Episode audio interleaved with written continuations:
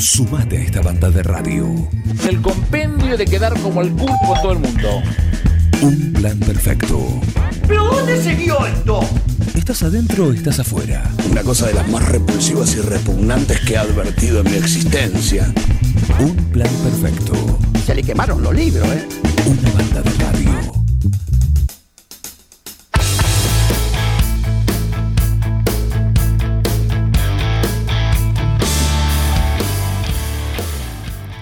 Seguimos acá en un plan perfecto y abrimos uno de los de una de las tantas secciones que tenemos en el programa, que es eh, si yo fuera intendente. ¿eh? Y hoy le toca jugar acá, salir a, a, la arena de este juego que tenemos periódicamente en el programa. A, a Nacho Palacio le damos la bienvenida. ¿Cómo andás? ¿Qué tal? Buen día, Juan. Muy, Muy bien, por suerte. Muchas gracias. Como ¿Pose te atendió así?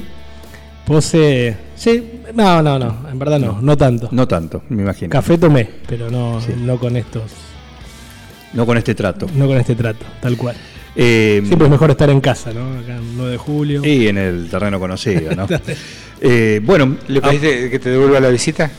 Eh, sí, claro, claro. Va, va, dijo que va a venir, así que nos va, nos va a acompañar alguna recorrida.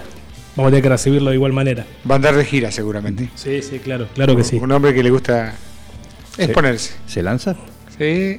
Parece, parece que sí. Parece que tiene, tiene la, la decisión política de que, nada, que en San Isidro ya son muchos años y que quiere llevar eh, la gestión o el modelo San Isidro a, a los bonaerenses. Y creo que, que es importante porque bueno, acá está aprobada una gestión, creo que todos los bonaerenses podemos ver lo que se ha hecho y y es interesante, por lo menos que compita, que haya competencia dentro de nuestro frente y dentro del radicalismo. Acompañando o dentro del espacio de quién, porque estaba siempre o Manes o Lustó o... Sí, yo, yo creo que... Dentro de la interna, ¿no? De, de, de, las líneas internas. Mira, nosotros vamos a tener un proceso interno al radicalismo, ahora para, para fin de año. ¿Cuándo va a ser la, la interna del radicalismo? No, no hay fecha, no hay fecha. Eh, hay dos tentativas, eh, noviembre o marzo, uh -huh. eh, todo se va a ir resolviendo, creo, de acuerdo a la, a la situación política. Me parece que hoy por lo menos hay una mirada a nivel provincial y, nacional de, unidad, de unidad partidaria, eh, de unidad por, dos motivos. Uno, por la situación política y la situación que estamos viviendo eh, todos los argentinos. Me parece que eso no, no, escapa y más un partido político con responsabilidad como el nuestro y que quiere ser una opción de gobierno para poder empezar a, a normalizar nuestro país y nuestra provincia. Y por el otro lado, porque nosotros tuvimos una interna hace un año y creo que ha marcado claramente liderazgos, ha marcado eh, tanto en, cada distrito como a nivel provincial y nacional eh, cuál es el camino que tiene que tomar el radicalismo y creo que si somos inteligentes, si tenemos grandeza, eh, va a ser por ahí. Así que hoy, por lo menos lo que uno ve, lo que uno sabe, las reuniones que mantenemos tienen que ver con, con esa unidad. Ojalá se pueda dar, creo que va a ser importante en el fin de año tener nuevas autoridades del partido, que sea el marco una unidad a nivel provincial y a nivel local, y después empezar a trabajar para, para lo que viene, para un año intenso. E insisto, porque vamos a tener que tener el foco en las necesidades a diarios que estamos viviendo todos y esta situación hay que actuar con mucha responsabilidad para que el argentino no la pase tan mal y por el otro lado prepararnos para hacer una opción de gobierno con credibilidad y con un programa de gobierno que permita, insisto, empezar a, sacarnos o empezar ir a la normalidad.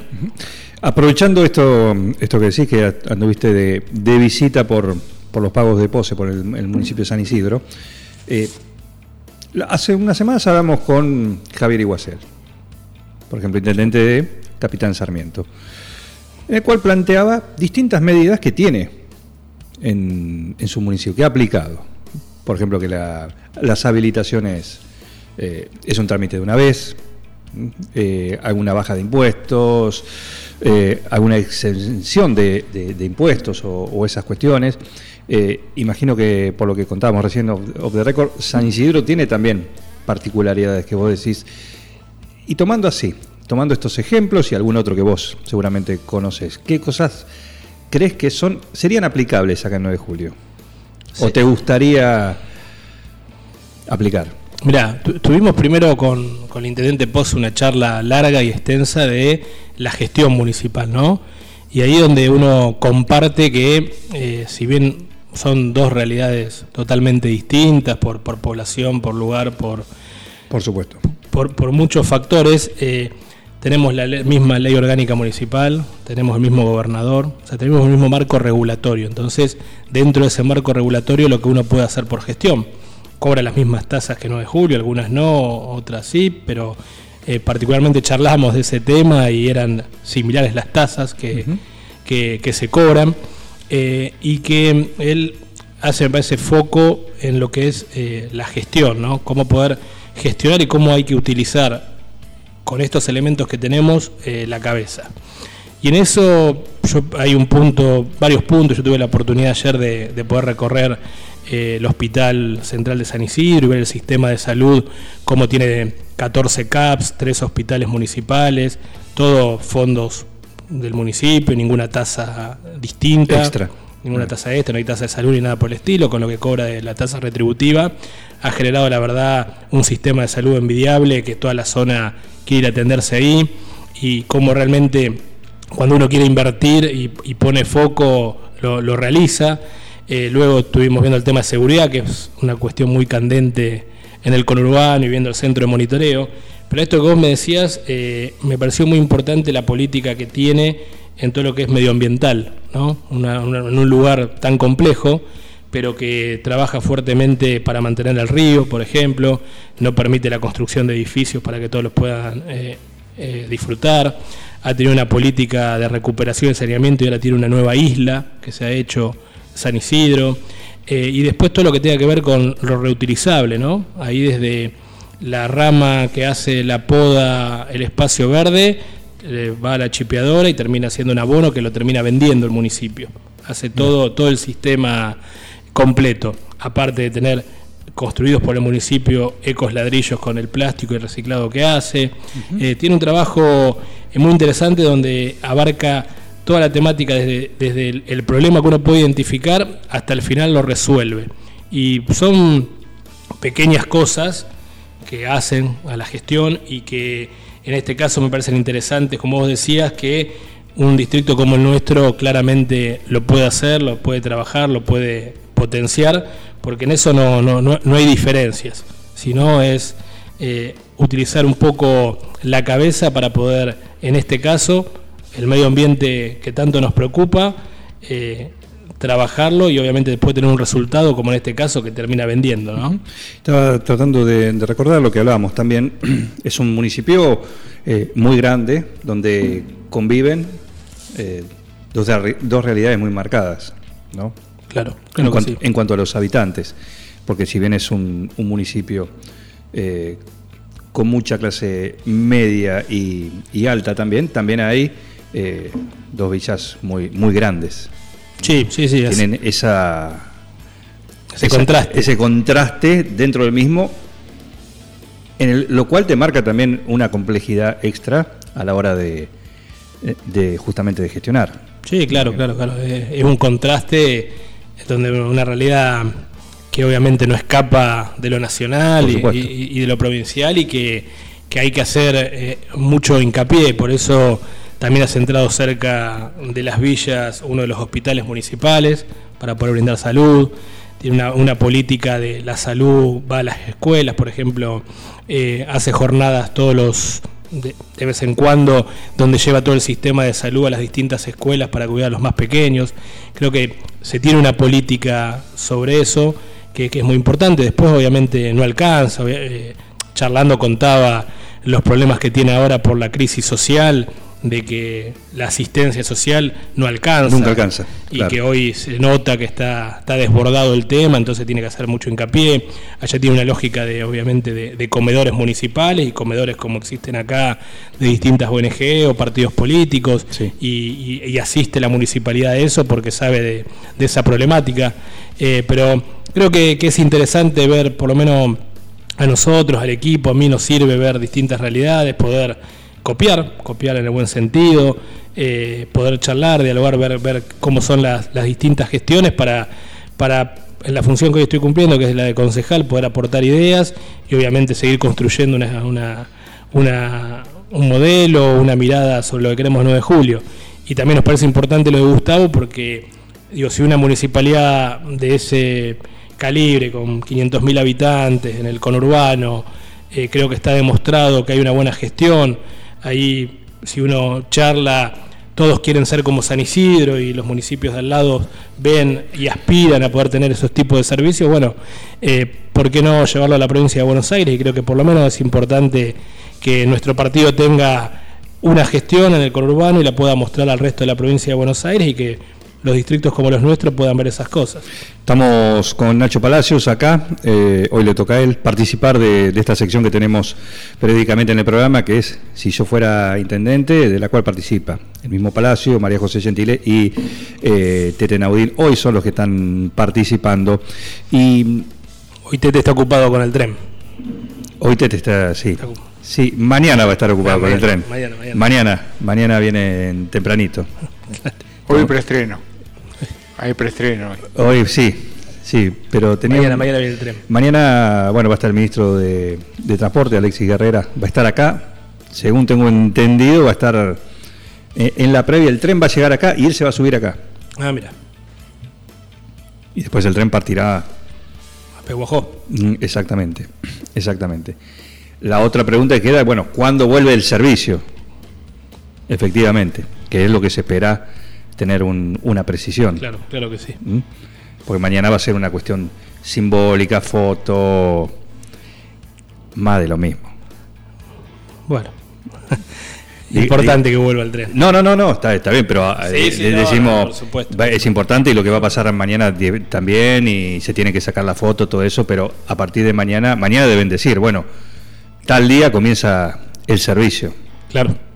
Uno espera que mañana no... Eso es lo que... Que abra la boletería. ¿Eh? Que abra la boletería. Que te digan, por lo menos, mira, eh, dentro de siete días, el, no sé, el primero de agosto, a partir del primero de agosto, esta va a ser la frecuencia, estos van a ser los horarios. No hay más. Tal cual. No hay más que... Si no, lo que va a pasar mañana... Es la foto. Es un espejito de color. Ojalá que no. Esperemos Ojalá que no, y por eso, mañana periodísticamente lo que hay que ir a buscar es esa información. El resto, eh, nada. Cotillón. eh, corre por mi cuenta esto. sí. No, no, por la eh, mía. No, no, pero es un análisis, es un análisis, informativo. Bienvenido que sea el tren, es necesario y ojalá que venga mañana mismo y mañana digan a partir del lunes vuelve el tren y genial y, genial y buenísimo. Por supuesto, bueno, nosotros de hecho pedimos un pedido de informe con esto y, y es exactamente lo que vos estás diciendo, con ánimo nada más que los nueve julienses sepan cuándo, cuándo vuelve realmente, cuándo es el servicio de pasajeros. Y creo que es lo que queremos y buscamos todos de desde la buena fe, porque es un servicio importante, es algo que se necesita, es algo justamente en épocas de crisis económica es el transporte público más utilizado por los argentinos, así que es algo que estamos esperando todos. Hablando de eso, eh, te, quería llevar a eso y bien enganchado con, esta cuestión también. Eh, el crecimiento que tiene 9 de julio, vos estás haciendo una planificación, imagino. Tendrás un cuaderno como este en el cual decís, bueno, a ver, tengas un esquema que diga, bueno, sí, soy yo intendente, secretario de gobierno, tal, no sé. Imagino, ¿no? En este juego, imagino que uno tiene que estar preparado. No vas a llegar, uy, me dijeron, sí, uy, vamos a ver. No, imagino que no. No, perfecto. Vos seguime, no, no, te estoy. Digo, dentro de esto también están, imagino, de este plan, tendrás un bosquejo, un boceto de decir, bueno, en salud me gustaría lograr esto, en, obras públicas esto, qué sé yo. Eh, transporte público. Lo tenés eh, como dentro de las cuestiones que cada vez, eh, por, lo que crece 9 de julio, por los accidentes que hay, por, por un montón, por el, por el, tránsito, por la, el movimiento, personalmente creo que es el momento, es necesario para que 9 de julio tenga, vuelva a tener, vuelva a tener, no, digo, vuelva a tener transporte público, algo por lo menos. Eh, ¿Lo tenés dentro de la, de la agenda? ¿Estás evaluando el tema? ¿Lo estás analizando? ¿Estás consultando? Mira, Juan, no hay solución de, del, del tránsito como lo vemos ahora sin transporte público. No ha pasado en ninguna localidad. Si no hay transporte público, el tránsito va a seguir de, de igual manera, ¿no? Siempre decimos que para solucionar el tránsito es multidisciplinario, porque de lo educativo, de lo cultural, del ordenamiento urbano, de, del tránsito en sí, eh, y tiene que haber un transporte público que acompañe. Así que eso como concepción central para nosotros, ¿no? El transporte público va a ser el que pueda reordenar el tránsito. Segundo, cómo llevarlo a cabo, y eso eh, trabajamos, lo estudiamos, porque hay un primer punto que son los costos, que hay que entender que, es costoso el transporte público, que no hay transporte público en la Argentina y en casi todo el mundo que no sea subsidiado, esto es una realidad, entonces el subsidio de dónde parte, de los estamentos nacionales, pero en muchos lados parte de lo municipal, entonces también tenemos que discutir, bueno, qué estamos dispuestos como nueve julienses a o a incrementar en, en, lo que en nuestras tasas o a reducir de lo que hay, bueno, qué, qué partida saco y eso es parte de la discusión que también internamente estamos teniendo, porque es un punto. Y después, bueno, charlar con, los distintos privados, con los que tienen la experiencia en el rubro, a ver qué, es lo que opinan y también lo estamos haciendo para ver qué es lo que ven, eh, si ven si es factible, qué es lo que se necesita el 9 de julio, cuántos, más o menos una idea tenemos de, de lo que necesitaría para cubrir, cumplir un servicio, porque después cuando uno cumple un servicio de transporte público, tiene que ser periódico, tiene que ser puntual, tiene que tener un horario. Mantenerlo, claro. Mantenerlo porque. Funciona como corresponde. Porque si yo salgo a un colectivo y a las tres horas pasa de vuelta, obviamente nadie lo va a utilizar. Entonces, eh, tiene que ver que eso tiene que tener una cantidad de, colectivos y también lo, estamos viendo.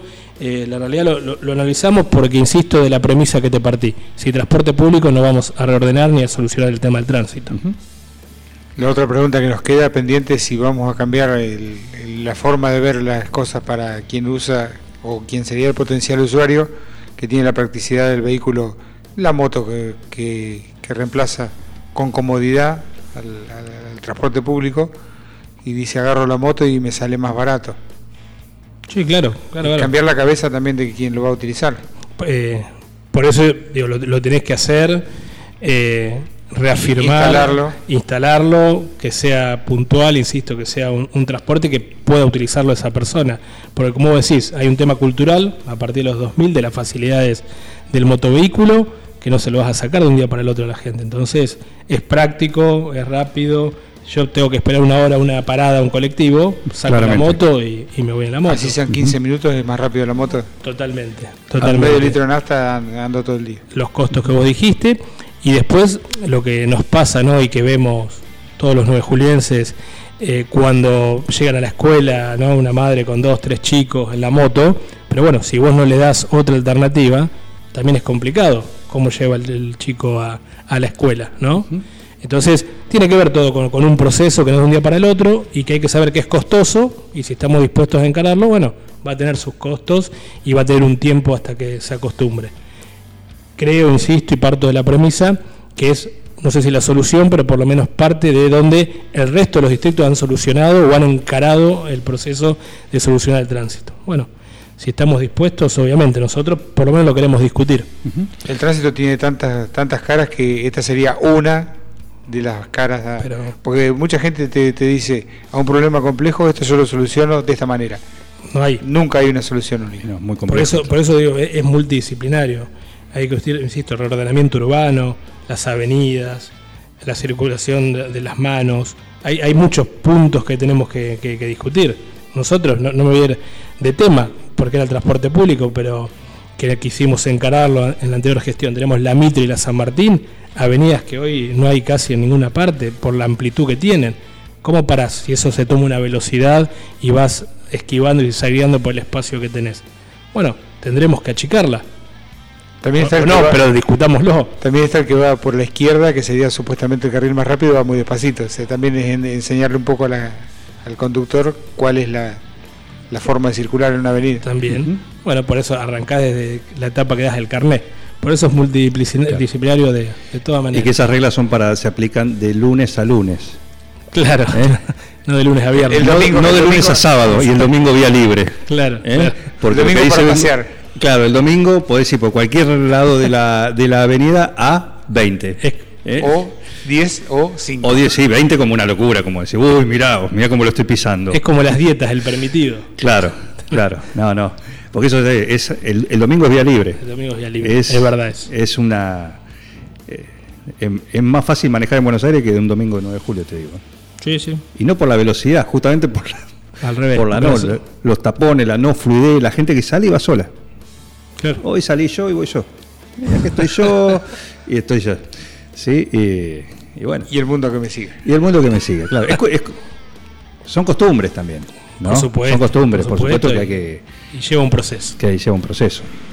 Pero bueno, interesante parte. Así que lo vamos a seguir. Me interesa ver así estas recorridas que haces, a ver qué tomás, qué ves en otros municipios, porque como hablamos, y digo, nombro Iguacé porque realmente me llamó la atención la cantidad de medidas, y digo, es del mismo color político del, municipio que tenemos hoy, o sea, son, y es más chico y más manejable de alguna manera. Y, y te sumo, Juan. Y tiene la misma ley orgánica Por y eso, el mismo en el mismo, gobernador. eh, a eso voy. Estamos hablando de distintas, eh, distintos municipios dentro de la misma provincia de Buenos Aires, ¿eh? con todo ese marco legal eh, igual para todos. Entonces digo, si allá se puede hacer, ¿por qué acá no se puede hacer? Facilitar un trámite, que no se pague la habilitación, no se puede decir, como eso pasa Tal cual. en Finlandia, no, pasa en eh, Capitán Sarmiento, en el norte de la provincia de Buenos Aires, no, no muy lejos de acá.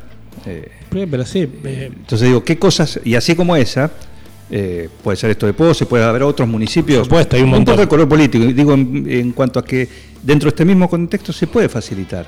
O la promoción, querés decir, bueno, promoción, vamos a promocionar. Que abran negocios, que abra, vengan industria. Bueno, a ver. No, porque no se puede, no, porque hay que pagar esto, no, que la habilitación, que trae, que Claro, cosa. claro. No, pará, hacétela fácil.